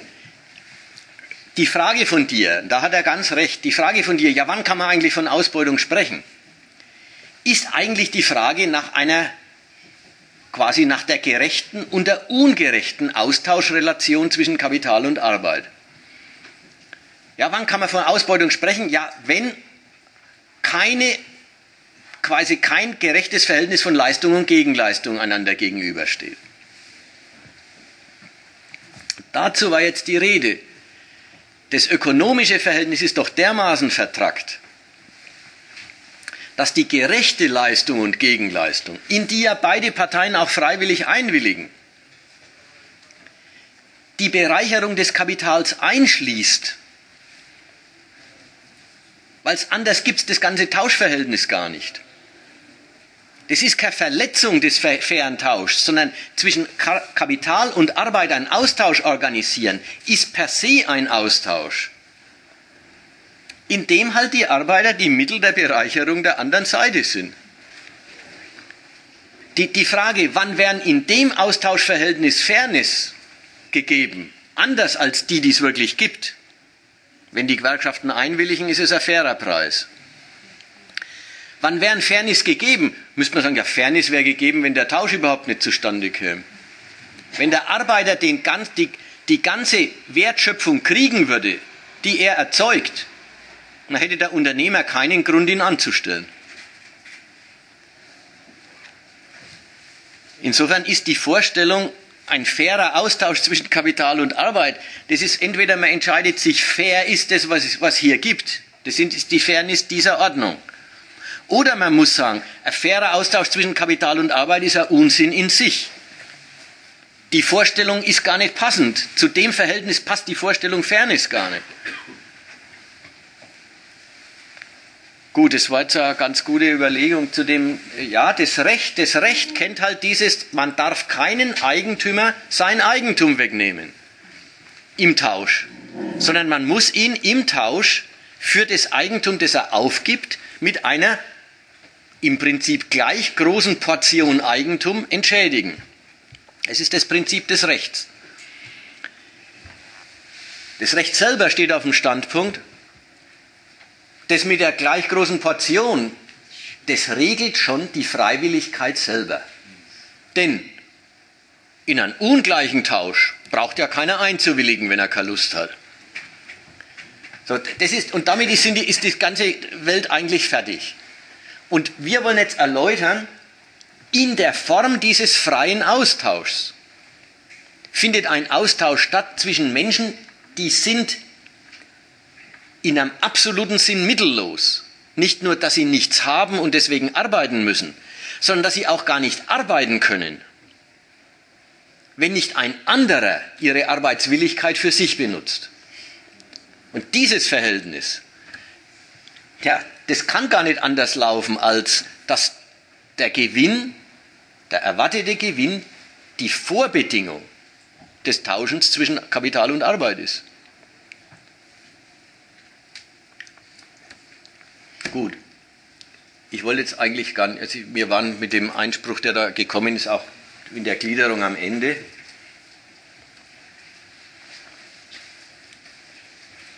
Wollen wir noch andere Sachen zum Recht diskutieren jetzt? Sachen, die vorhin mal aufgekommen sind und untergegangen sind. Ansonsten, wie gesagt, die ganze Abteilung Rechtspflege, Durchsetzung des Rechts. Habe ich eingangs schon gesagt, mit dem Verordnen des Rechts, mit der Errichtung einer Ordnung des Rechts ist es nicht getan. Das Recht muss dauernd neu durchgesetzt werden. Da gibt es permanente Institutionen in der Gesellschaft, die sind nur dafür da, darauf aufzupassen, dass sich die Menschheit ans Recht hält und die Konsequenzen zieht, wenn entdeckt wird, dass sich nicht ans Recht gehalten worden ist. Die Justiz, die Polizei, die Gefängnisse. Dann im engeren Sinn die Unterscheidung des Zivilrecht, des Strafrecht, der Gerichtsprozess, die Figuren des Gerichtsprozesses. Alles das soll nächstes Mal besprochen werden. Aber vielleicht wären die Überlegungen, dass vielleicht lohnt es sich doch nochmal in diese Geschichten mit, mit dem Menschennaturgedanken einzusteigen. Das haben wir ja schon enorm vorgebaut dagegen, dass man das so verstehen kann.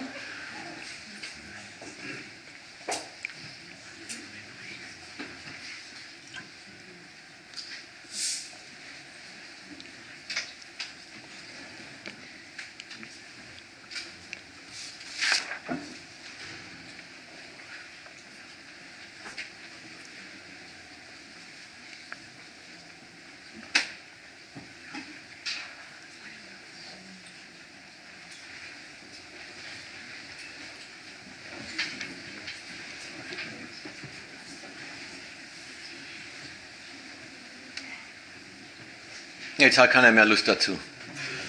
Nein, ist okay, dann machen wir Schluss.